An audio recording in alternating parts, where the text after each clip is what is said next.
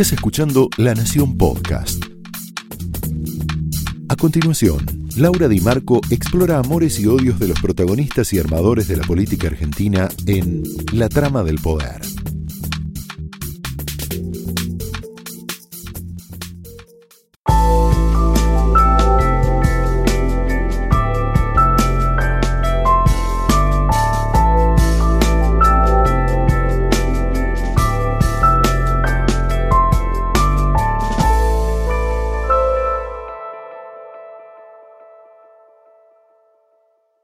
Hola, muy buenas noches, bienvenidos a la trama de esta noche, donde nos vamos a meter en un tema que nos toca a todos y nos moviliza, porque tiene que ver con la historia de la Argentina.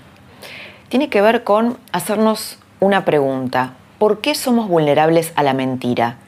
Y esto a propósito de toda la inmundicia que se destapó con los cuadernos de Centeno, donde simplemente datos escritos en un cuaderno, le pusieron palabras, le pusieron consistencia, le pusieron datos que encajaron en una trama que nosotros ya sabíamos como sociedad, lo sabíamos. Eh, de algún modo los bolsos estaban expuestos, simplemente faltaba darle consistencia a esto. En realidad, eh, ¿Por qué decimos por qué somos vulnerables a la mentira? En el 2011, cuando ya había habido un montón de denuncias sobre corrupción, Cristina Kirchner ganó por el 54% de los votos. La corrupción estaba ahí, pero a la mayoría de la sociedad argentina no le importó. No es la primera vez que nos pasa. No es la primera vez que tenemos este combo de mentira y negación, salvando las distancias, muchas distancias. En la dictadura, gran parte de la sociedad argentina negaba que hubiera habido desaparecidos en la Argentina. Tuvo que haber un juicio de las juntas en 1985 para darnos cuenta de lo que nos había pasado. Y después, en el 2001, nos volvió a pasar. Creímos durante muchos años en la ilusión del uno a uno, creímos en la burbuja de que vivíamos en el primer mundo, eh, cuando en realidad la Argentina era un país subdesarrollado, era un país que se estaba fragmentando socialmente y que empezábamos a tener los niveles de pobreza que hoy tenemos. Empezó en esos años. Y sin embargo, no nos dimos cuenta, todo volvió a estallar en el 2001 y casi nos quedamos sin país por haber negado lo anterior. Hace poco una pequeña anécdota que parece que está desconectada de esto, pero que tiene que ver. La actriz Catherine Fulop dijo en un programa de televisión que eh, si a los 40 años se hubiera quedado embarazada y su embarazo hubiera venido complicado, se hubiera practicado un aborto. Claramente esta hubiera sido la actitud, más allá no juzgo el contenido de, ese, de esos dichos, pero la realidad es que esto lo hubiera hecho gran parte de la sociedad argentina, mucha gente. Sin embargo, se le vinieron encima, la masacraron mediáticamente, eh, incluso muchos de los que hubieran hecho lo mismo. ¿Esto qué es? ¿Es hipocresía nacional? Para hablar de estos temas que atraviesan muchas situaciones, en esta trama de esta noche tenemos dos protagonistas. Uno es el escritor Marcelo Birmacher, un novelista, pero también un ensayista, un intelectual lúcido, que mientras vivíamos la burbuja del kirchnerismo que muchos apoyaban, ahora vas a ver cómo el ex embajador Eduardo Saduz, que es el segundo protagonista de esta noche, dice que cuando él denunció, fue uno de los primeros denunciantes en el gobierno de Néstor Kirchner 2004 de la aduana paralela en Venezuela, la gente se cruzaba de vereda para no saludarlo, la misma gente que hoy lo felicita. Entonces ahí está también la complicidad social. Volviendo a Birmacher, eh, es importante esta noche que esté con nosotros en este marco, en el marco de los cuadernos y, de todo lo que nos está convocando esto, conmoviendo, porque fue uno de los pocos intelectuales que en el medio del kirchnerismo se dio cuenta de lo que estábamos viviendo y lo denunciaba. Digo pocos intelectuales porque la mayoría de, los intelectuales de la Argentina adhirió a este proyecto y muchos todavía lo siguen defendiendo. La pregunta entonces que nos hacemos esta noche es, ¿Estamos los argentinos preparados para afrontar las consecuencias sociales y económicas de lo que abre esta trama de los cuadernos, con empresarios arrepentidos, con funcionarios que están contando lo que sucedía, con, cosas que llegan al propio gobierno de Macri. ¿Estamos preparados para afrontar recesión, el costo económico, el aumento del riesgo país? ¿Podemos bancarnos esto, transitar esto hasta tener un país mejor? Bueno, de eso se trata esta noche, de nuestra vulnerabilidad ante la mentira, de los costos de afrontar la verdad, en una trama que empieza así.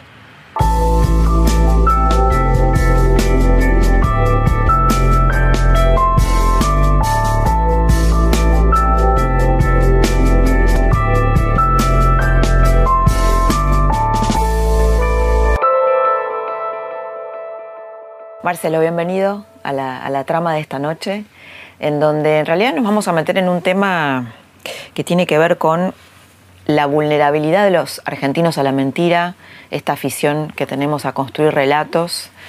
Eh, y estamos asistiendo a un sinceramiento a partir de los cuadernos de Centeno. La pregunta que yo quiero hacerte, que, que me parece que también te la hiciste vos en algún momento, es si nos podemos bancar el costo de la verdad, económico y social. Creo que más vale que nos la banquemos porque es inevitable. Yo no sé si nunca es triste la verdad, como dice el genial Serrat.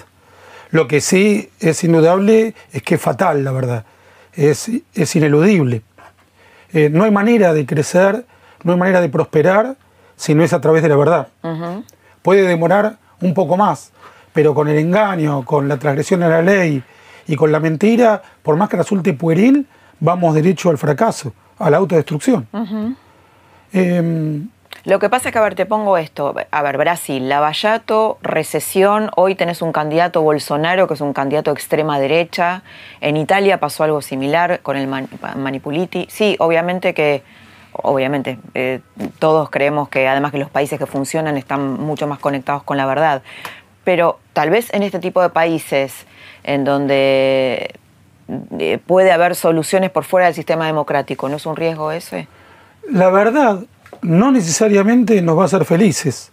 O como esa frase que citaba Isaiah Berlin, eh, nada prueba que cuando encontremos la verdad esto vaya a ser interesante. Lo que es eh, indudable es que la mentira te lleva al fracaso. La verdad no garantiza en sí la prosperidad. La mentira garantiza la miseria. La garantiza. Podés tener dos, diez años de vivir con la mentira creo que era Lincoln el que decía, no se le puede mentir todo el tiempo a toda la gente. Eh, ¿Cuántos años puede vivir con la mentira?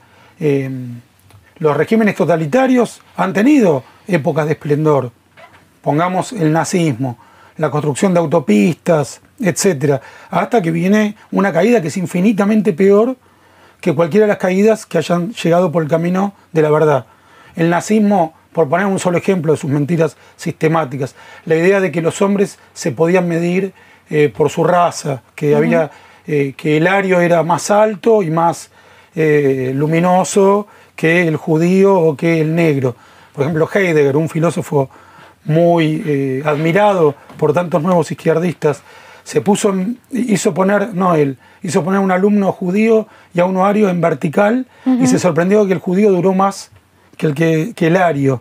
Ese tipo de mentiras te llevan a fracasos catastróficos. Mm. Cuanto más sistemático y alto es el, nivel de la mentira, más alta es la altura desde la que caes. Repito, la verdad no necesariamente te vuelve rico, pero te impide ser pobre, probablemente, muy probablemente.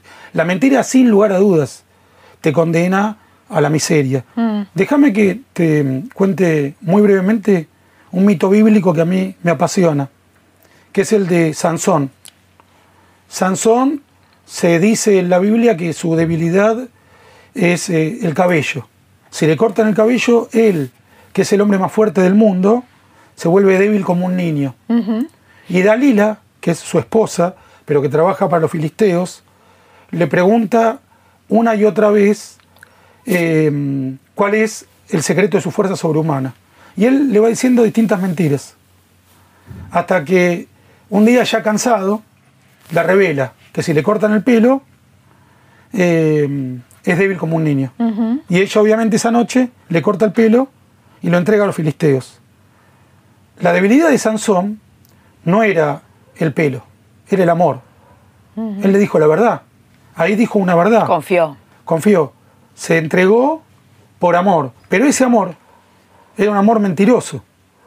Quien se entrega a sí mismo, entrega su dignidad por amor, termina perdiendo el amor, porque ella lo, traicionó, y se pierde a sí mismo. Lo mismo ocurre con quien se entrega a la corrupción, con quien se entrega al crimen, matar a un fiscal, mm. o perseguir a los opositores. Durante unos instantes, perdón, podés vivir la pasión, se puede vivir las cataratas de dinero, las fiestas, mm. pero fatalmente terminás destruido como Sansón, sin ojos y con las columnas cayendo sobre vos. Sí, vos dijiste la palabra pasión, creo que, el kirchnerismo u otras experiencias, incluso el setentismo, después vamos a hablar de tu libro último que habla de, de los 70, ¿no? El rescate del Mesías y también las mentiras tejidas en torno a los 70, pasión también en eso. Mucha. Pasión y, em, a ver, eh, y una mentira creída por personas muy inteligentes, ¿no? Por ejemplo, hoy hay toda una idea de que esto que le pasa a Cristina eh, es un complot de servicios de inteligencia, periodistas, grupos económicos en el continente, porque lo vinculan con Lula, para destruir gobiernos populares. Eso es muy interesante. Eh, de nuevo, utilizar a Estados Unidos paradójicamente, siendo la potencia más importante del mundo, como chivo expiatorio.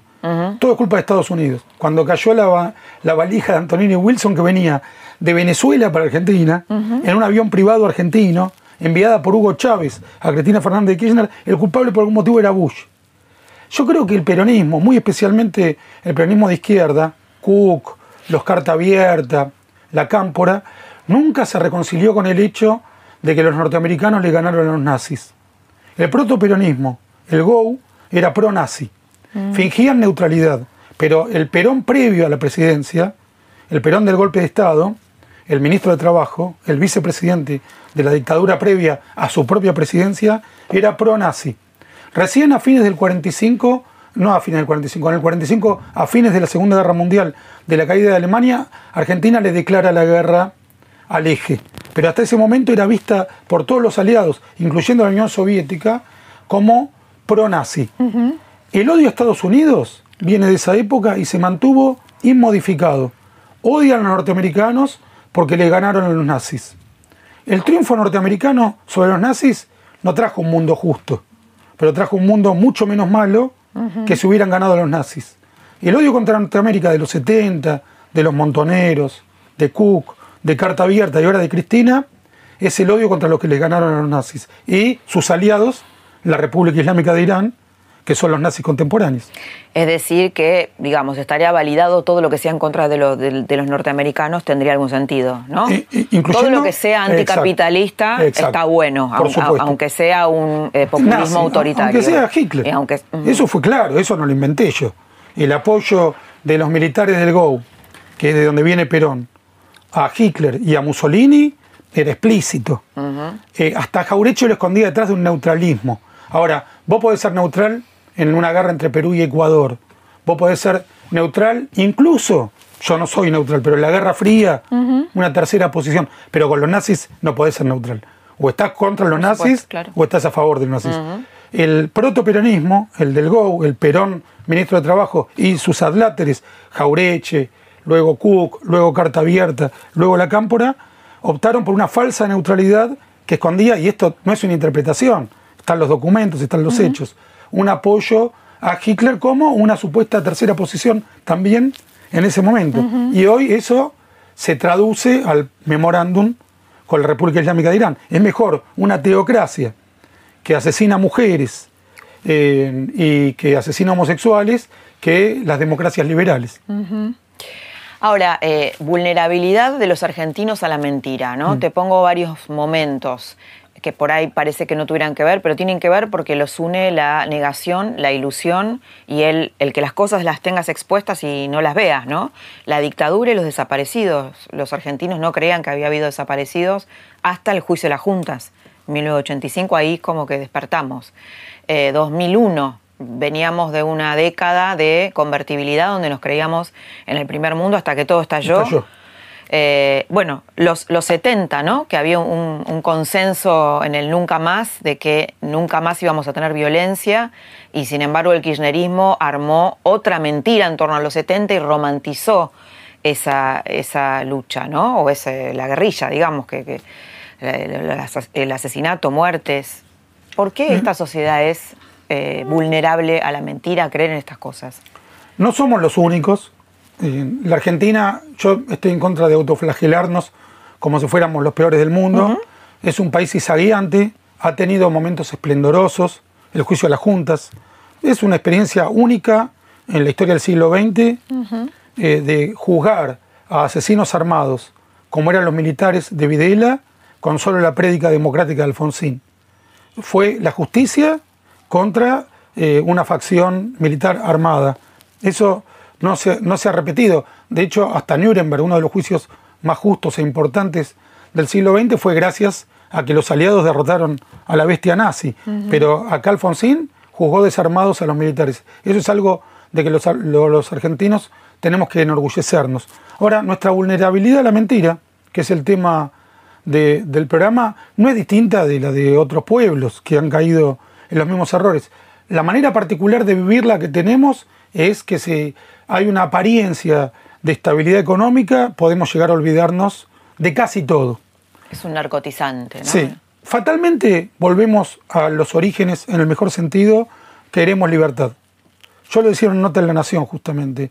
Se subestima el valor que los argentinos le dan a la libertad.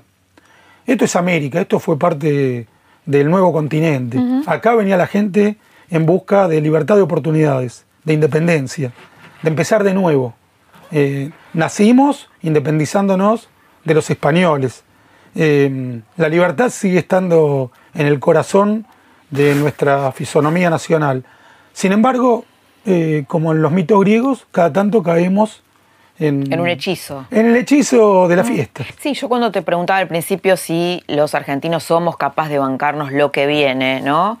Esto es como las separaciones, ¿no? Viste que hay gente que por ahí nunca toma esa decisión porque no se puede bancar lo que viene por más que después sea mejor, eh, es, a ver, un escenario que te plantean los economistas es puede haber recesión, la obra pública ya se está afectando, esto puede complicar eh, que, bueno, que, que, que, Cambiemos continúe, puede volver nuevamente el populismo y retroceder. Esa, esa es una posibilidad. en mi novela yo cuento de manera detallada y rigurosa los años 70 en el contexto de una comedia negra.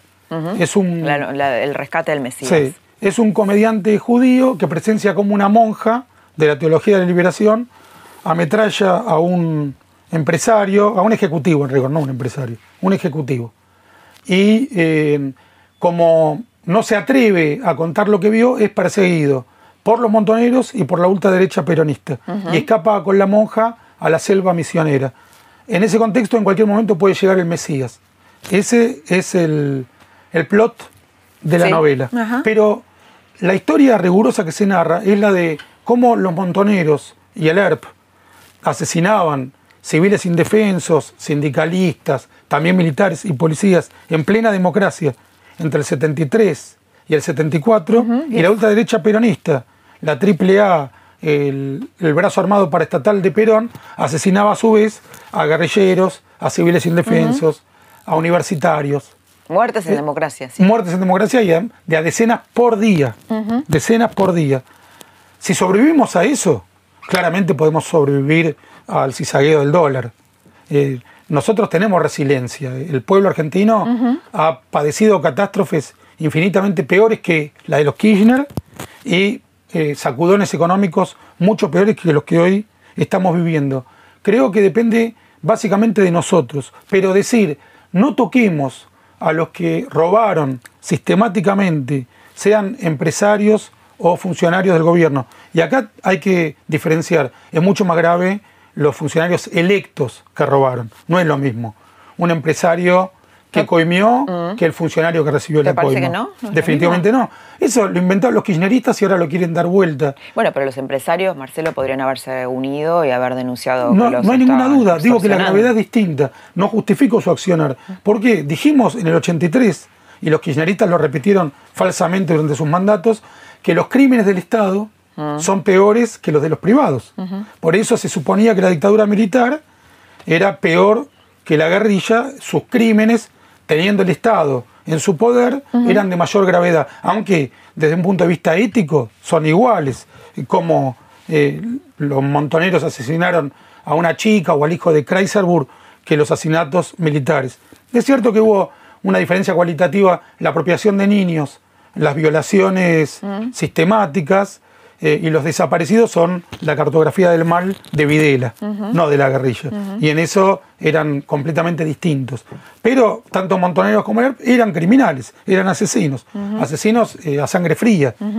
Eh, Ahora, pero perdón, pero los crímenes del Estado también son peores cuando se trata de un Estado democrático, cuando roba, Sí, lo que pasa es que hablamos de gente muy poderosa en democracia, ¿no? Sí. Podría haber, eh, haberse unido y haber dicho... Ni hablar. Ahora, te quiero que, mm, traerte a este momento. Hay, hay una lectura, tal vez, que relativiza un poco lo que está pasando con lo que abrieron estos cuadernos, ¿no? Y que dice, bueno, la Argentina siempre fue corrupta, eh, corrupción hubo siempre, eh, ¿no? Que pone un poco como que no es tan importante que los empresarios cuenten lo que pasó, ¿Cómo, ¿Cómo, ves esto? Y no, no, necesariamente de kirchneristas, ¿eh? Sí, Sino sí, sí, yo lo he escuchado. El temor a que todo se derrumbe. Sí, o relativizar lo que está sucediendo. Eh, sí, relativizar. Bueno, yo te voy a dar lo que yo creo que puede ser una mala noticia. Yo creo que la crisis económica que padecemos en la actualidad la hubiéramos padecido sin los cuadernos de centeno. Eh, que es una ilusión pensar que se puede sostener la economía tapando la corrupción, que ese es nuestro gran activo económico, es no hablar de la corrupción. Eh, es la eficacia del gobierno lo que ahora va a determinar si a partir de la verdad se puede continuar con la obra pública o si la ley aplicada representa una catástrofe económica. Yo no creo que el problema sea aplicar la ley. Yo pienso que el problema es la capacidad del gobierno para tramitar eh, la aplicación de nuestra constitución, de nuestro, no sé si es el código penal, no sé cuáles son las leyes que se están aplicando. Sí veo con toda claridad que se robaron una buena cantidad del Producto Bruto Interno de los argentinos. no sé cómo se aplica, cuál es... Viajaban en los, en, los, autos de Centeno, ¿no? El PBI argentino Por viajaba supuesto. ahí. Y sé que nuestra constitución penaliza esa forma de comportamiento. Yo no quiero cambiar la constitución, no quiero cambiar nuestras leyes las quiero aplicar. Y la pregunta es, ¿qué crímenes permitimos? Vamos a suponer que si denunciamos a un violador, como tiene mucho poder, se dispara el dólar. Mm. O denunciamos a un asesino, como tiene mucho poder, se dispara el dólar. ¿Qué crímenes permitimos y cuáles no? ¿Hasta dónde se puede robar eh, y lo vamos a permitir por temor a que haya una catástrofe económica. Eh, y hay otra cosa más importante todavía. Sí, o, por estos que yo te mencionaba antes, ¿no? Eh, Brasil, Bolsonaro, un candidato eh, de, derecha. Pero la ultraderecha no es, perdón, ¿no? en, mi opinión, no es consecuencia de aplicar la ley.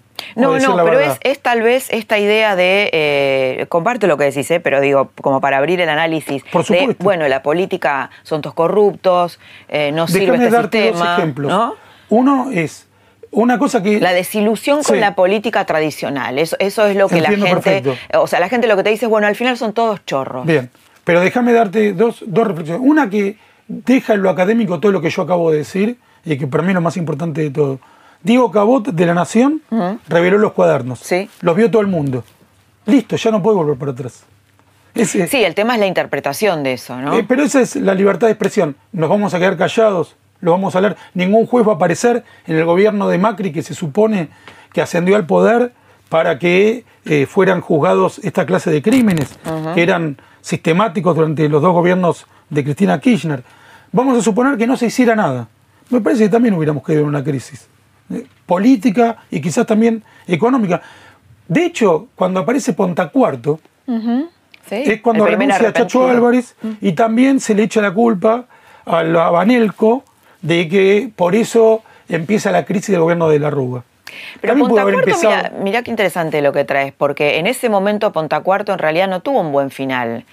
¿no? Él, él terminó mal, eh, los, medios lo masacraron porque lo vincularon con la corrupción, o sea, en vez de, fue un arrepentido, reveló lo que pasó y quedó, entre comillas, como un buchón, ¿no? Y quedó mal parado Ponta Cuarto en ese momento, por decir la verdad. Cuando uno mira retrospectivamente, si esa causa del Abanelco se hubiera atendido como correspondía, si hubiera habido justicia y ley aplicada de manera rigurosa, quizás nos hubiéramos salvado de algunas de las cosas que nos pasaron con los Kirchner. La crisis económica creo que hubiera venido de todos modos, que no estaba relacionada con que apareciera Ponta Cuarto, ni con la renuncia de Chacho Álvarez. ¿Se hubiera deshecho igual esa coalición? De sí, sí. Son temas paralelos, pero no vinculantes.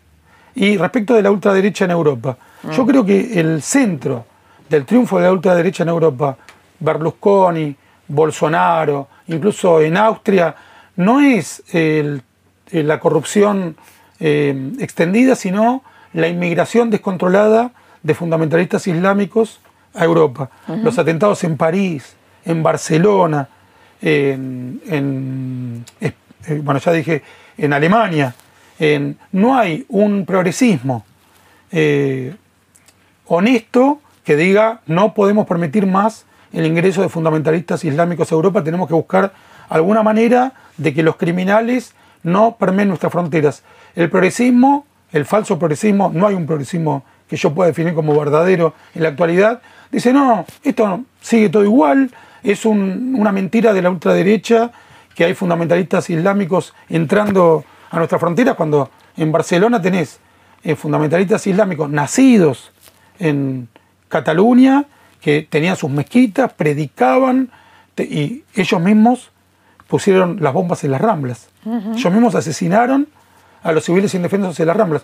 Y no encontrás una respuesta a ese peligro inmediato, no inminente, real. La falta de respuesta de la República, de, las de, los demócratas, a ese problema real permite que surjan expresiones de ultraderecha que son muy preocupantes. Ahora, Marcelo, volviendo al tema de, la obra pública, de la mafia de la obra pública, esto también eh, no le puede tocar al propio presidente Macri. Su, o sea, ¿qué pensás de esta gente que es un análisis muy válido de, bueno, Franco Macri también fue la patria contratista, de hecho está Angelo Calcaterra, el primo del presidente, puede ir preso. ¿Lo, puede tocar a, Cambiemos o parte de su activo? Yo no sé si los puede tocar. Lo que no tengo ninguna duda es que aquel que esté implicado en la corrupción tiene que enfrentar eh, la ley. Tiene que ir Aunque sea la familia de Macri. Todos los que hayan participado de maniobras corruptas. Pero no hay ninguna duda de eso. ¿Tiene, no, no, pero digo, ¿tiene autoridad moral Macri para liderar este proceso teniendo la familia que tiene? Sí, definitivamente. Yo pienso que eh, la familia que tengas no determina tus acciones. Lo que determina tu autoridad moral es cómo te comportás. No, tu no, no me refiero a la familia, sino a que también él formó parte de ese las grupo, empresas, ¿no? Etcétera. Sus empresas, claro. se tendrán que presentar las pruebas. Eh, a mí me parece que las ideas fuerza de Macri, su modo de actuar, desde que entró a la ciudad de Buenos Aires y hasta que ganó la presidencia, fue bastante transparente, como funcionario. Eh, yo no investigué su comportamiento empresarial. Tampoco había estudiado el de los Kirchner hasta que asumieron el poder y tampoco fui tan lejos respecto de cómo se enriquecieron, etcétera, hasta que empezaron a robar él como presidente y ella como presidenta. Bueno, creo que los montos los terminamos de ver ahora, ¿no? Sí, lo que robaron. Pero sabíamos que robaban. Sí, sí, sabíamos. Eh, para mí, a Macri, a su familia y a cualquier funcionario le caben las generales de la ley. No, no tiene que haber red acá. Marcelo, muchas gracias por, haber estado acá, ayudarnos a pensar y bueno, y gracias por aportar lucidez a este momento. Un millón de gracias a vos. Hasta acá lo escuchaste a Marcelo Birmacher haciendo un análisis lúcido, potente de este momento bisagra de la Argentina. En el próximo bloque te invito a ver a Eduardo Saduz, primer denunciante en soledad como ex embajador eh, argentino en Venezuela durante el gobierno de Néstor Kirchner de la aduana paralela. Un embajador que de repente ve la verdad, la dice y afronta costos increíbles. Te invito a verlo.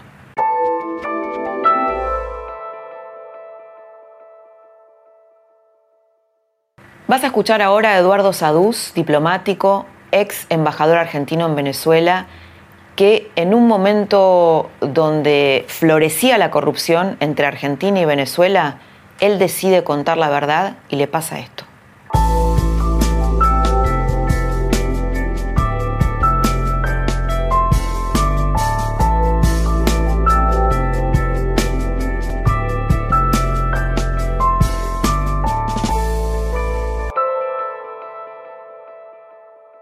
Buenas noches, bienvenido Eduardo Saduz a La Trama.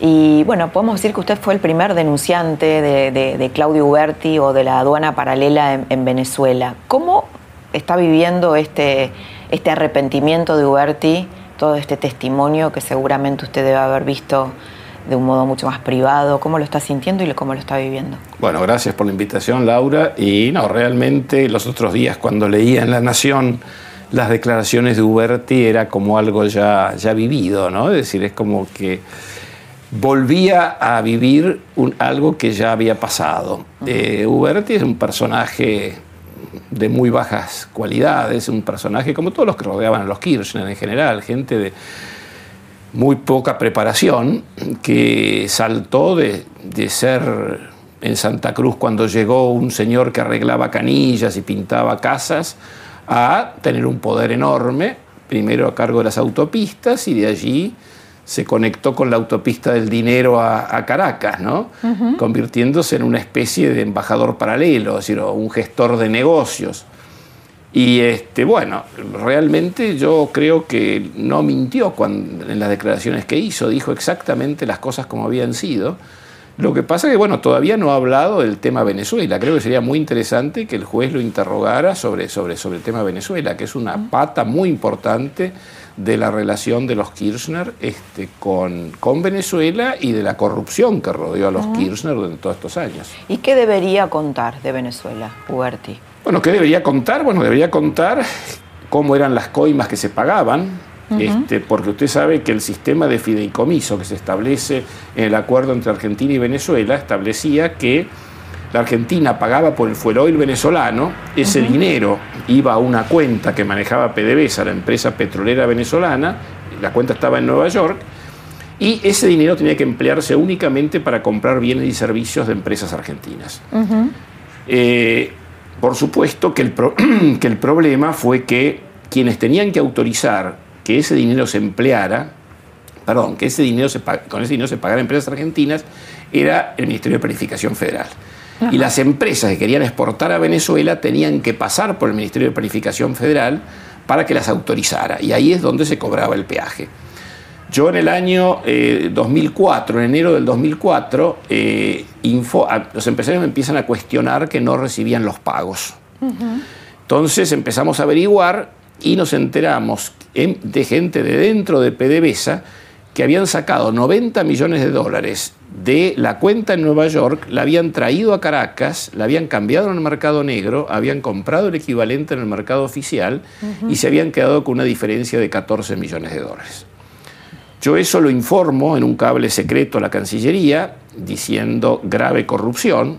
En mi ingenuidad pensé yo que era un caso únicamente venezolano pero viendo la... Claro, que era una especie de, eh, negocio, negocio en una sociedad privado. sí, una sociedad muy corrupta como es la venezolana, un negocio de los venezolanos. Pero viendo la reacción... Ese cable, ese cable o ese mensaje se lo manda a Bielsa. se lo mando a Bielsa. Que era el canciller. Nunca recibí respuesta a ese, a ese cable. Eh, la respuesta fue que a la semana me entero por página 12, en primera página, estaba Garrea Venezuela. Entonces lo, llamo a Bielsa, nunca me devolvió el llamado, la llamo, lo llamo a, al vicecanciller, que era Jorge Tayana, y me dice, le digo, mira Jorge, estoy muy sorprendido que después de 32 años de carrera diplomática, haber sido subsecretario, haber ocupado cargos importantes, me enteré por el diario de que me han sacado, y me dice, no te preocupes, el canciller se enteró igual que vos por el diario, esta fue una decisión del presidente.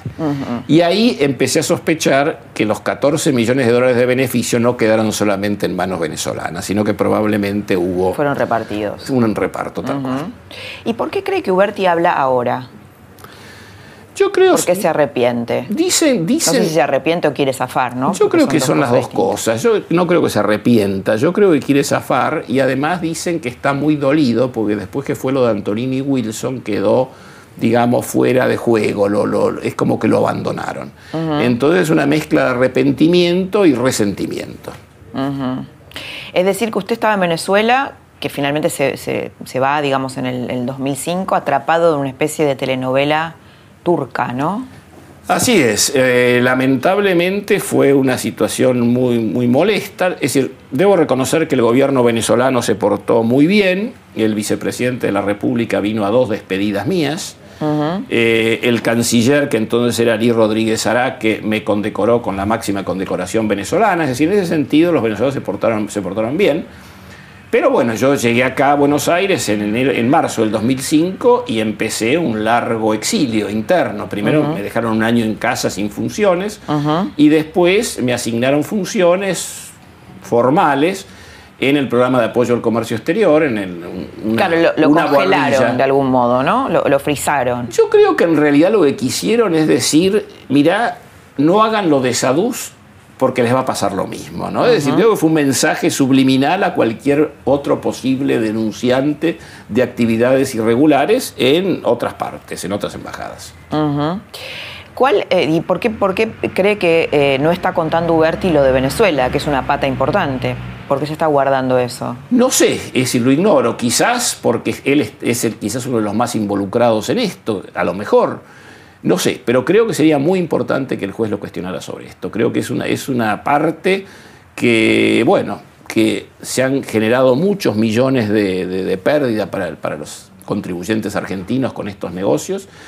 Lamentablemente los empresarios que me habían, se, habían quejado, después negaron haberse quejado, los que me habían hablado de sobreprecios cuando fueron que, tuvieron que declarar en el juzgado de Ercolini, negaron haberme dicho eso, maquinaria agrícola, sensores servas, un tercero que no le voy a dar el nombre porque murió y que me vino a pedir perdón un día en un, en un bar, este, pero ellos dijeron que no. Que ¿Le vino no. a pedir perdón? ¿Cómo, ¿Por qué? ¿Cómo fue?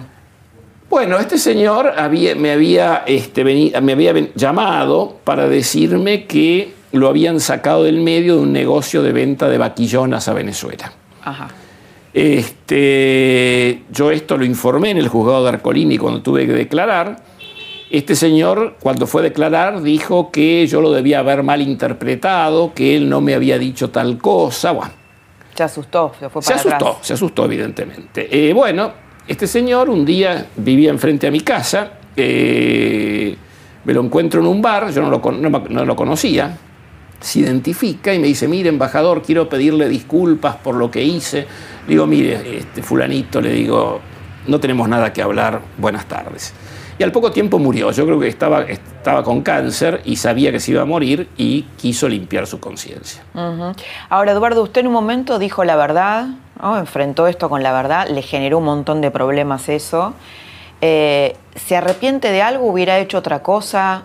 Eh, si pudiera volver el tiempo atrás? No, yo creo que hice lo que tenía que hacer. Lo único que hice fue cumplir con mi deber. Había una situación uh -huh. irregular y yo la, la, la, denuncié. Yo creo que uno actúa como lo han educado, como lo han criado, con los principios. Nosotros cuando nos incorporamos al servicio exterior juramos por, la, por Dios y los santos evangelios cumplir con la Constitución Nacional. Entonces, realmente lo que he hecho es lo que tendría que hacer cualquier persona normal, cualquier uh -huh. persona que actúa correctamente. Por eso no me arrepiento para nada. Aunque no fue fácil, le digo evidentemente. Yo me acuerdo una vez un jefe policial, un alto jefe policial, me dijo, mire, embajador, usted ha tenido suerte de haber tenido tan alta exposición mediática, si no podía haber aparecido en una zanja tirado. Es decir, realmente... Fuerte eso, ¿no? Sí, no, no, es fácil, este, sobre todo cuando uno tiene familia, cuando tiene hijos, etcétera, entonces no es fácil. Pero en una zanja tirado porque, porque digamos, el, el, el kirchnerismo podría haber sido capaz de, de, de, No lo sé, eso es lo que me dijo Sí, este sí. alto jefe oficial. Es que fue un jefe policial importante. O sea, que la, que la exposición mediática lo protegió de algún modo. Que aparentemente, según él, la, la exposición mediática me protegió, sí. ¿Y usted después tuvo, después de que pasó esto y volvió a la Argentina, eh, tuvo algún eh, cruce con el expresidente, con Néstor No. Kirchner o con, No, no, o con ella, con Cristina? Afortunadamente no. Y, eh, pero sí en Venezuela, ellos fueron En visitaron Venezuela, vinieron dos veces durante mi gestión. Una vez a Caracas, vinieron él y ella. Este, él vino a la cumbre del G15 y ella se reunió con el centro Carter en la, en la residencia de la embajada. En aquel entonces Kirchner quería hacer buena letra con Estados Unidos y entonces recibió a la oposición venezolana en la residencia. Ahora, hay una lectura que hace Cristina Kirchner, eh, y no es la única que lo hace, también hay algunos intelectuales que piensan eso, y se lo también pregunto como diplomático, que todo esto que está saliendo a la luz es una enorme embestida eh, una especie de combinación entre la justicia, el poder económico, los medios de comunicación para derrocar o para ensuciar gobiernos populares. E incluyo a Lula también. ¿Qué piensa de esta lectura? Ah, yo creo que es una, buena, es una buena excusa, no más que eso, es decir, es tratar de justificar la corrupción alegando una supuesta persecución. Yo creo que no hay ninguna persecución de ningún tipo. Yo creo que evidentemente lo que sí ha habido es una demora enorme en el caso de la Argentina de la justicia por actuar. ¿no? Es decir, te calcule que la causa que abrió la diputada Carrió este, contra los Kirchner por enriquecimiento ilícito en el juzgado del doctor Ercolini está desde el 2008. Es decir, según me dicen, Ercolini todavía está esperando que jueces venezolanos contesten oficios que les ha enviado, que no van a contestar jamás. Obviamente. Entonces, ahora lo que vemos sí es un aceleramiento de, las causas ante la justicia, pero yo no veo ningún tipo de persecución, al contrario, además creo que las pruebas son tan irrefutables. Cuando uno ve las declaraciones de López, de Uberti, de personajes que eran parte del riñón del, kirchnerismo, bueno, no, se puede inventar nada. De empresarios, ¿no? de empresarios, es decir, empresarios. Que se autoincriminan a, Por eso, además, vez, ¿no? además. Entonces yo creo que, es decir, lo que, lo que espero que esto sirva es para limpiar de una vez por todas toda una línea de políticos y empresarios corruptos que tanto daño le han hecho a la Argentina. ¿Esperaba que un caso como los cuadernos eh, se produjera en este momento y tuviera estas consecuencias? Porque me imagino que alguien que ha denunciado y que también ha padecido las consecuencias, que ahora vamos a hablar un poco qué pasó acá cuando volvió a Buenos Aires, debe ser reparatorio, no sé, lo debe vivir de un modo eh, distinto al resto de la gente, ¿no? Porque usted estuvo dentro de esa trama. La padeció, la sufrió. Sí, Laura, es satisfactorio por un lado, es una reivindicación, es decir, la gente me para por la calle, me felicita, me mandan mil mails, es decir, es muy agradable.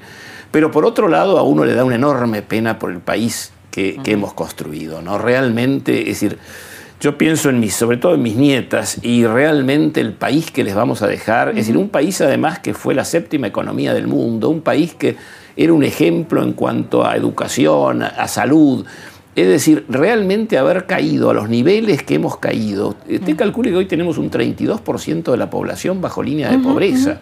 Un país que en los años 70 no tenía nada más que el 7%. Es el un caso único en el mundo, salvo países en guerra, donde la pobreza ha aumentado tan exponencialmente. Entonces, realmente yo creo que el daño que la corrupción ha hecho es monumental. Cuando la gente dice, no, pero yo en la época de Cristina estaba mejor porque me alcanzaba la plata para llegar a fin de mes, pero lo que no se dan cuenta es que lo que estamos viviendo ahora es consecuencia de ese latrocinio monumental que hemos sufrido en todos estos años. Sí, además porque una de las razones por las cuales tampoco vienen las inversiones a la Argentina tenía que ver con esta trama mafiosa que estaba Absolutamente. Pensemos por qué no más el caso de Botnia, por ejemplo. Yo estaba hablando con alguien del caso de Botnia. ¿Por qué no fueron los finlandeses a Uruguay y no, no vinieron a la Argentina? Por las coimas que se les pedían en la Argentina.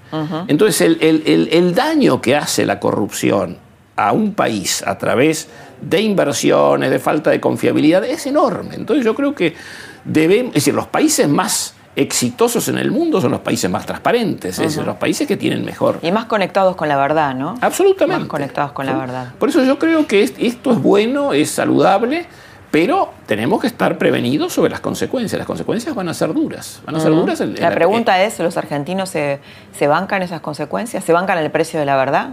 ¿Nos bancamos el precio de la verdad? Sí, nos bancamos. Yo, yo no sé. espero que sí. Espero que sí. Lo que pasa es que los argentinos en general tendemos a tropezar más de una vez con la misma piedra, ¿no? Y además somos muy cortoplacistas, es decir, nadie aguanta mucho.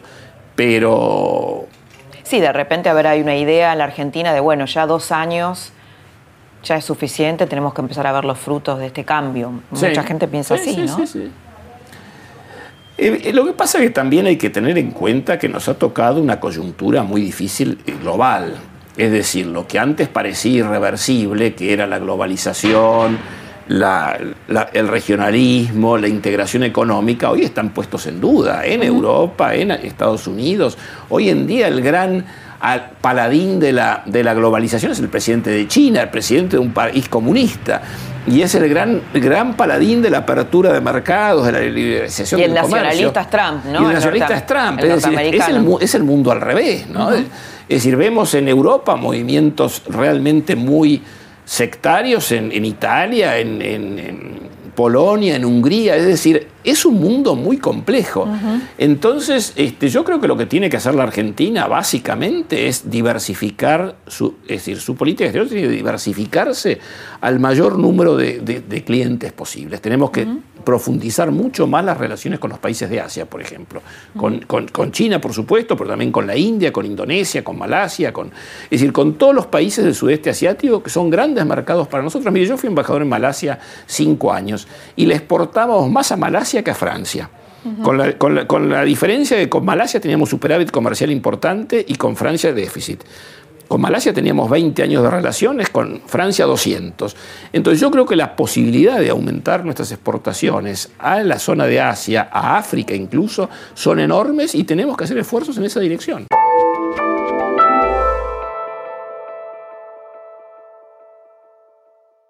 Eduardo, quería volver y terminar eh, un poco con su historia, porque nos queda la intriga de qué pasó cuando usted vuelve a Buenos Aires en el 2005. Lo desplazan, por decir la verdad. Sí. Vuelve, tiene que seguir conviviendo con la administración Kirchner. Eh, ¿Qué pasa ahí y qué pasa hasta el 2011? Bueno, ¿qué pasa? Eh, pasa lo que pasa siempre en la Argentina cuando la gente no quiere comprometerse. Es decir, me ha pasado mucha gente que cruzaba de calle para la- de vereda para no saludarme, por ejemplo. Claro, porque ahora es fácil, el tema Ahora, es... ahora todos estos mismos que Claro. cruzaban de vereda me vienen a felicitar, pero piensan que uno es estúpido y que no se acuerda cuando cruzaban de vereda. Eh, he recibido, a- a- yo me acuerdo una vez un señor Bueno, pero ahí está la complicidad social, ¿no? y claro, y bueno, ¿y usted, usted se cree que, Claro. que los Kirchner no, no- no bajaron de un plato No, volador? no, por supuesto, Son fruto claro, de claro. nosotros, es decir, evidentemente.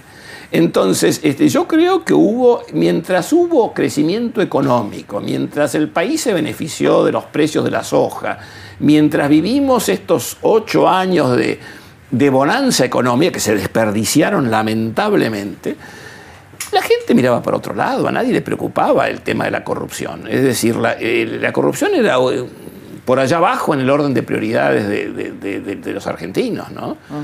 Yo creo que la gente empieza a molestarse con la corrupción básicamente cuando la situación económica se vuelve más compleja y más difícil. Entonces ahí es cuando empiezan a decir, bueno, pero mirá, nos, nos robaron esto. Pero si no, miran para otro lado. Entonces, yo creo que es fundamental que esta, esta investigación que se está desarrollando culmine, que se investigue lo más posible, pero tampoco que se extienda en el tiempo demasiado tiempo. Porque sería muy peligroso extenderlo, digamos, más de, más de un año, por ejemplo. ¿Por qué? ¿Y? Porque la gente se cansa. Y le quita fíjese- valor. Le quita. Usted fíjese que ya hay mucha gente que dice, no, pero esto lo usan para tapar la mala situación económica. O no es tan así, o, O que- o la- bueno, o todos son corruptos. O todos- bueno, entonces, entonces lo que sería bueno es que esta investigación también investigue los bancos, por ejemplo, porque los bancos también... la pata financiera, Falta ¿no? la pata financiera, por ejemplo. Es decir, ¿cómo salió la plata del país? Entonces yo creo que, pero yo, yo, mi impresión es que esto debería terminar en el transcurso de este año, la investigación, ir a juicio, para ya cerrar este capítulo, porque si no, corremos el riesgo de que haya un cansancio social y eso es muy peligroso. Nos dispersamos con su historia. Me decía que la gente cruzaba de, de- de vereda y ahora lo felicita. ¿Y por qué? Digamos, ¿qué pasó entonces? ¿Qué pasó? Bueno, es decir, ahora todo el mundo dice, ah, tenías razón. Claro. Yo me acuerdo de un editorial de La Nación, hace el año pasado, creo, que decía, Saduz tenía razón. Y bueno, y ahora reconocen Es todo- decir, que antes dudaban, ¿no? Bueno, de si ahora tenía todo el, razón o no. mundo, todo el mundo reconoce que yo tenía razón. Y además es- el esquema es igual, porque el esquema de lo que pasaba en Venezuela es igual de lo que pasaba dentro del país. Son los mismos personajes, las mismas formas, el mismo sistema, es exactamente igual. ¿Y cómo lo jubilaron? ¿Cómo me jubilaron? Bueno, eh, primero hubo una lista, es decir, nosotros tenemos un sistema jubilatorio que permite a los embajadores, que es el grado más alto de la carrera, jubilarnos a los 70 años. En- como querían limpiar la Cancillería de gente no afecta, digamos, porque según este Timerman, que creo que debe haber sido el peor canciller en la historia argentina, y mire que los tuvimos varios, pero este creo que fue el peor sin, ninguna duda, eh, Timerman decía que los que teníamos más de 50 años éramos irrecuperables. Entonces... ¿Para, para qué? Para, para el modelo, para, para, para, para el kirchnerismo. Sí, sí. Éramos irrecuperables. Entonces este, hicieron una lista de cinco embajadores para jubilar. Como esa lista de cinco embajadores en la cual yo estaba para sacarme, ¿De qué año estamos hablando? Estamos hablando del 2012, 2012, 2000, fines del 2011. Entonces en esa lista yo estaba, éramos cinco. Entonces le dijeron a Cristina, sacalos a Dus porque vas a tener un problema mediático. Entonces me sacaron. A los pocos meses, como esa, esa lista de cinco no generó una reacción muy grande, hubo otra lista de 12 embajadores. Y yo también estaba en esa lista. Y también ahí le dijeron a Timberman, sacalo a Saduz porque se te va a armar un lío mediático. Entonces después de eso dije, no, me voy a dar el gusto de renunciar yo. Entonces presenté la renuncia para jubilarme en eh, febrero, marzo del 2012. Que tardaron ocho meses en aceptarme la renuncia, ocho meses, pero finalmente la aceptaron.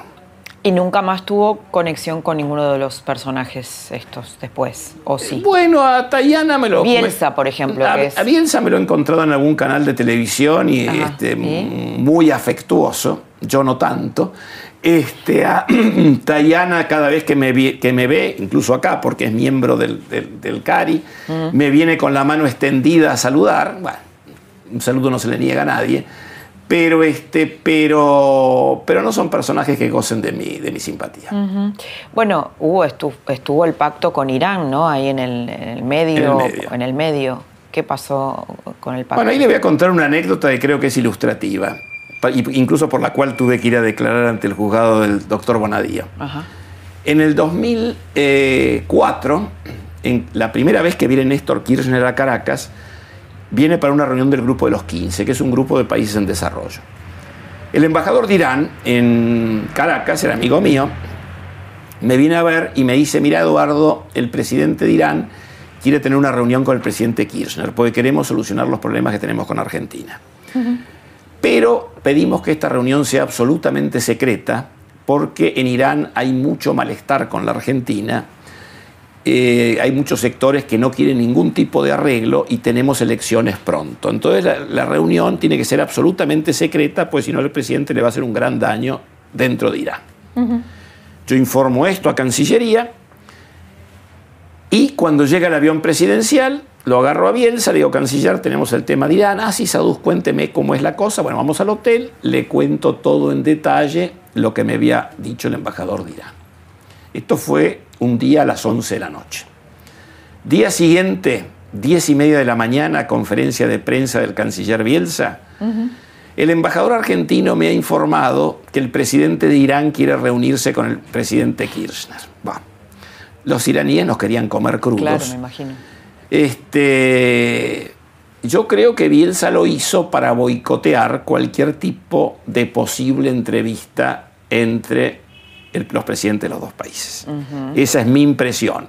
Porque como Chávez tenía una relación muy estrecha con Irán, evidentemente ponía presión sobre Kirchner y quizás Bielsa temió que... Pero, pero Bielsa no actuaría eh, por motu propio, ¿no? No lo sé, no lo sé. Es Lo- decir, que, digamos, Kirchner estaba cerrando esa posibilidad y Cristina después la abrió. Estaba cerrando esa posibilidad y Cristina después la abrió. Después la abrió. Así es. Bien. Así es. Bueno, Eduardo, muchas gracias por haber estado esta noche acá con No, por nosotros favor, un y- gusto. y, por bueno, habernos ayudado a, a ver esta otra parte de la trama que no conocíamos. Muchísimas gracias, Laura. Gracias. Exploramos nuestra vulnerabilidad frente a la mentira. Los argentinos estamos otra vez ante una nueva posibilidad de conectarnos con la verdad y salir a otro estadio y avanzar y evolucionar. Esta fue la trama de esta noche. Te espero el próximo viernes en otra trama del poder.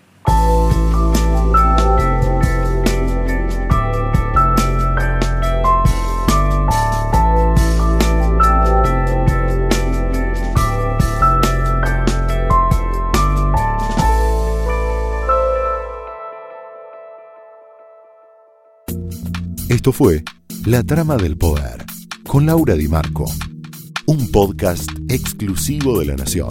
Escucha todos los programas de La Nación Podcast en www.lanacion.com.ar. Suscríbete para no perderte ningún episodio. Estamos en Spotify, Apple Podcast, Google Podcast y en tu reproductor de podcast favorito. Seguí escuchando La Nación Podcast.